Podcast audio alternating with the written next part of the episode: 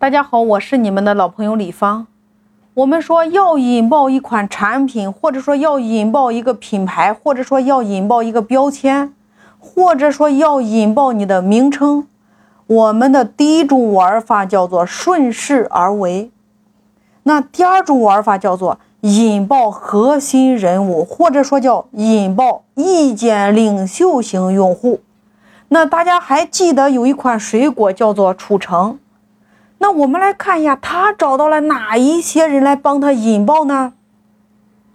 他先是找到了王石，然后找到了柳传志，接着找来了潘石屹，他甚至还找到了当时一个青年意见领袖作家韩寒。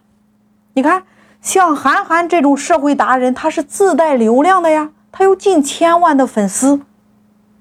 韩寒就把一个褚橙放在了一个褚橙的包装箱上，然后把包装箱的一句话发到了他的微博里边。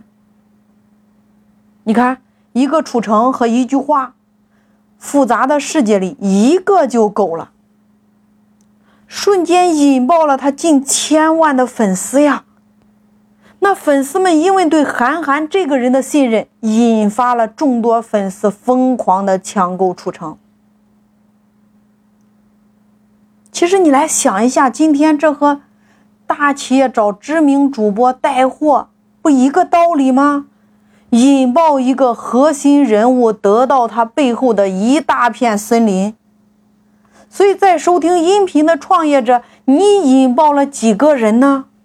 引爆核心人物，他决定了你企业的成败和你市场的整个成效。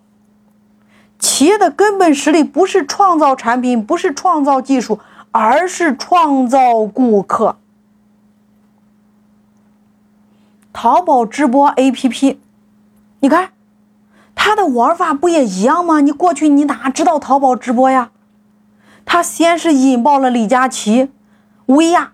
这样的超级主播，因为他们的直播让我们下载了淘宝直播 APP，是这个原理吗？包括我们今天在收听的喜马拉雅，他用催主播更新来引爆粉丝，粉丝们会为自己喜欢的主播去分享呀。那我们再来看看小米。小米引爆的就是核心的那些对技术狂热的人群，它首先是创造了顾客。那今天你创造了什么顾客呢？有多少粉丝？你的粉丝当中有多少是你忠实的粉丝？所以企业的根本使命就是创造顾客。